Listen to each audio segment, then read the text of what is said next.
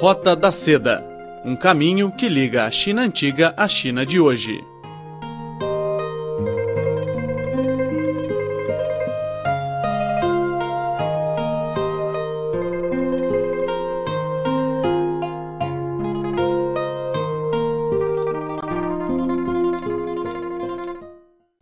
Olá, amigos! E agora começa mais um Roda da Seda.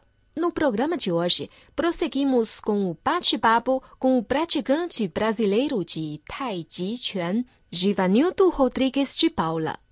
Ele está aprendendo Tai Chi no local onde esta arte foi criada, a aldeia Chengjiagou, na província de Henan, no centro do país. Nesta edição, Gil vai nos ensinar alguns movimentos básicos do Tai Chi, além de desvendar os encantos desta arte milenar chinesa. Vamos lá.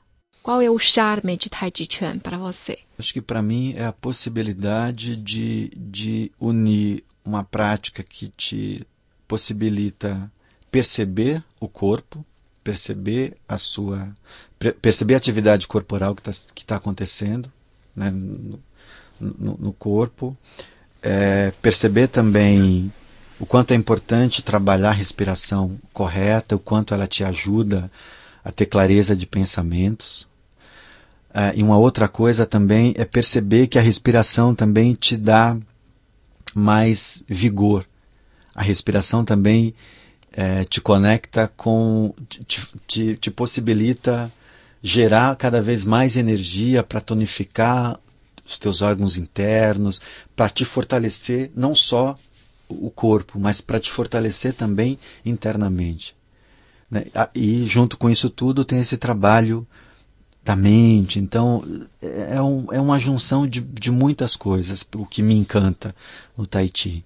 Pode-se dar alguns movimentos que é muito fácil para quem tiver interesse a aprender a começar. Tai Chi Chuan também para todas as idades, claro, para você claro. encontrar o equilíbrio do seu corpo. Claro, claro. É, como você comentou, o Tai Chi é excelente para todas as idades. E, e em Changiai-Go é muito comum é, você ver nas escolas crianças fazendo Tai Chi, o que geralmente no Ocidente as pessoas dizem que não, que criança não, não pode fazer Tai Chi porque é muito lento, precisa de uma atividade mais aeróbica ou mais dinâmica. E foi muito, está sendo muito bonito e interessante ver crianças fazendo Tai Chi, assim como também ver pessoas com idades mais avançadas também fazendo Tai Chi. Então, acho que para para responder o que você me perguntou, vou te contar um pouco um dia de treino. Um, um, um, ok. Como então, geralmente, ah, às 8 horas da manhã, eu começo meu treinamento. E começo meu treinamento, que leva mais ou menos 30, 40 minutos, fazendo a postura que a gente chama no, no Ocidente de postura parada, ou postura fixa, ou postura da árvore. Que é como se a gente estivesse abraçando uma árvore, os pés paralelos, joelhos flexionados, e aí você encaixa bem o quadril alinha bem a coluna e fica nessa, nessa postura. Né? E aí mantém queixo alinhado e respiração sempre no tantien. E você faz, fica nessa postura de, durante um tempo. Esse momento da aula é conduzido pelo pai do meu mestre, que é o Shen Shaoxin. Uhum. Então, geralmente ele vem, te corrige, ajusta um pouco a posição da, da cintura, se você não está com o encaixe correto, posicionamento dos braços, às vezes do, do, queixo também. Então isso é essa primeira parte do meu dia leva mais ou menos 40 minutos nessa mesma fica na mesma na, posição. Na mesma posição. Então, nessa posição é muito comum, é como se a gente estivesse fazendo uma espécie de uma meditação. Então, né, você tem um trabalho intenso na, na parte das, das, das pernas, das, principalmente nas coxas, a postura não pode sobrecarregar joelhos, né? É, você tem que trabalhar o encaixe do quadril e distribuir o seu peso nas coxas e manter coluna alinhada para que o peso do teu corpo se distribua. Né? Você não pode sobrecarregar nem joelhos nem tornozelos. Posição dos braços um pouquinho abaixo da altura do peito, né? língua tocando levemente o palato, o céu da boca e respiração no tantien. Então, essa é a, prim a minha primeira atividade. Essa é, já relaxa muito. Já relaxo, já consigo também. E é uma atividade que, que te esquenta muito. Nesses dias de frio em Shenjaigou, de 5, 6 graus, é uma atividade que faz com que a gente trabalhe muito com a nossa energia interna. Uhum. Estimular as nossas Sim, energias. Isso, trabalhar com os órgãos internos. Depois disso tem uma pausa aí de, um, de uns 20, 30 minutos e aí retoma a, as aulas às 9 horas. Retoma as aulas às 9 horas fazendo o que a gente chama de exercício de aquecimento, fazendo um pouco de alongamento para você trabalhar as pernas, trabalhar a cintura, trabalhar com as articulações. Né? Exercícios simples de rotação de pulso, rotação de tornozelos, rotação de joelhos, rotação da cintura, rotação dos braços para frente, para trás, cervical, né? pescoço para lá e para cá. Depois disso, ah, tem alguns alunos que, que, que treinam formas diferentes. Depois disso, eu pratico uma forma chamada Laojia Ilu, que é a primeira forma de, de Tai Chi que é ensinada na hum. família Chen. Uhum. Né, então, isso a gente faz em grupo. É uma forma que tem mais de 70 movimentos. Né? E aí o, o, mestre vai te ensinando isso. A cada dia ele te ensina um, ou dois, ou três movimentos. E essa forma, como eu já sei a, a, sequência inteira, o que eu tenho feito a cada dia, eu tenho lapidado os meus movimentos, tenho feito correções do, dos movimentos, correções da, da postura para não sobrecarregar nem lombar, nem cervical, nem os joelhos. Então, depois que você aprende uma sequência de movimentos, tem um processo de lapidação da, de, dessa movimentação. Faço isso por um longo período, que vai até 11 e meia da manhã. Tem a pausa para o almoço, depois voltamos às duas e meia da tarde. E aí retomo algo parecido com o que eu comentei agora até às cinco e meia da tarde.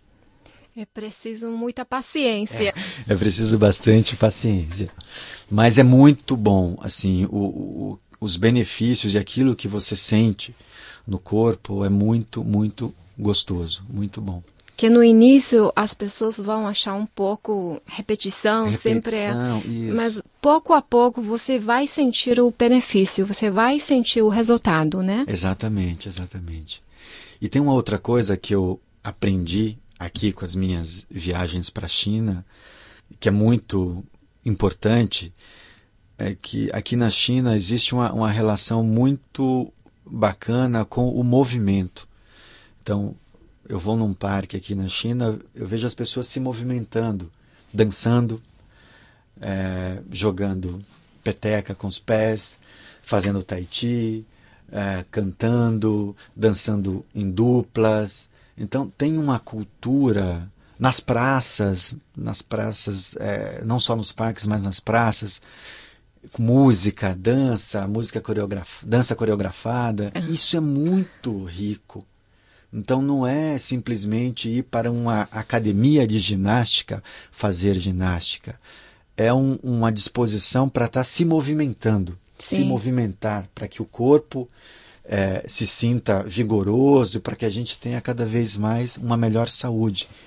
Então isso é uma sabedoria muito valiosa e que nós no Ocidente é, precisamos cada vez mais fazer isso. Sim. Não simplesmente fazer atividade física para aumentar a massa muscular, mas fazer atividade física, se movimentar. Hoje em dia, com esse ritmo de vida e com essa cultura da vida moderna em grandes cidades, as pessoas ficam cada vez mais afastadas Exatamente. da natureza. E os chineses agora estão, não só agora, mas antigamente, dão muita importância a ter contato com a natureza. Com a natureza. Não só ficar isolado nos prédios, no apartamento, mas tem que sair, tem que respirar o ar, tem que caminhar fazer uhum. o movimento dos seus corpos. Exatamente. E também ter um convívio com as pessoas, uma rede social para conhecer novas pessoas, né?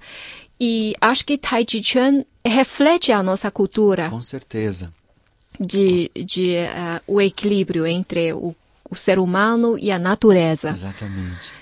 Depois de você terminar o estudo aqui em Chanjiagou, você vai voltar para o Brasil?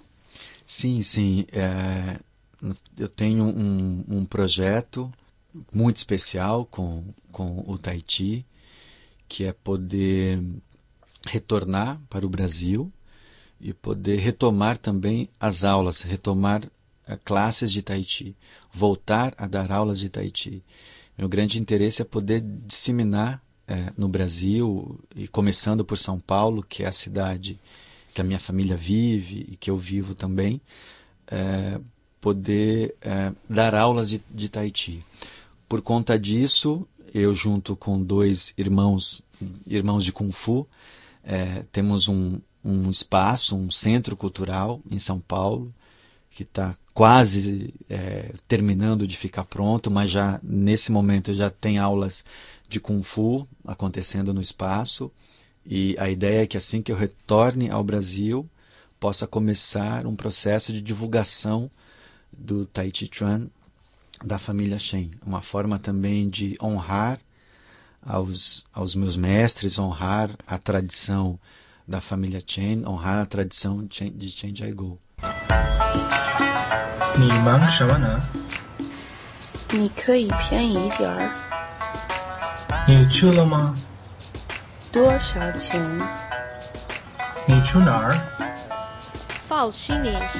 Fique ouça e aprenda o chinês da China. Olá, caros ouvintes. Bem-vindos a mais um programa comigo, Catarina Camboias, com dicas para melhorar a aprendizagem do seu chinês. Comigo hoje tenho aqui a Joana. Olá a todos, meu nome é Joana, tenho 20 anos e neste momento resido em Figueira da Foz. Estudo chinês desde os 6 anos. Parei por uns breves momentos, mas decidi retomar, uma vez que ambos os meus pais são chineses e talvez essa ideia continuação a algum tipo de negócio. Ou seja, tu vieste para aqui, para a China, já tinhas algumas luzes de chinês. Exatamente. Até desde muito cedo. Sim. E como foi a adaptação aqui? Boa, má, rápida?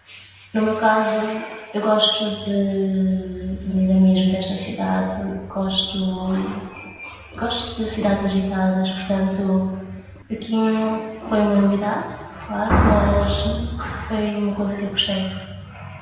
Qual seria a tua dica para uma pessoa melhorar a aprendizagem do chinês? Para ser mais fácil?